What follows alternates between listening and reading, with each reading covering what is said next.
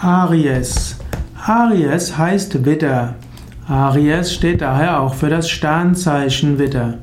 Das Sternzeichen Widder wird beherrscht vom Mars. Mars ist äh, auf Sanskrit Mangala. Widder steht für Durchsetzungsvermögen und so steht auch Widder dafür, Neues zu beginnen mit Kraft und Enthusiasmus. Widder steht auch für jugendliche Begeisterung. Widder steht auch für die Freude, auch schwierige Dinge anzugehen und all das anzugehen, was nicht so einfach ist.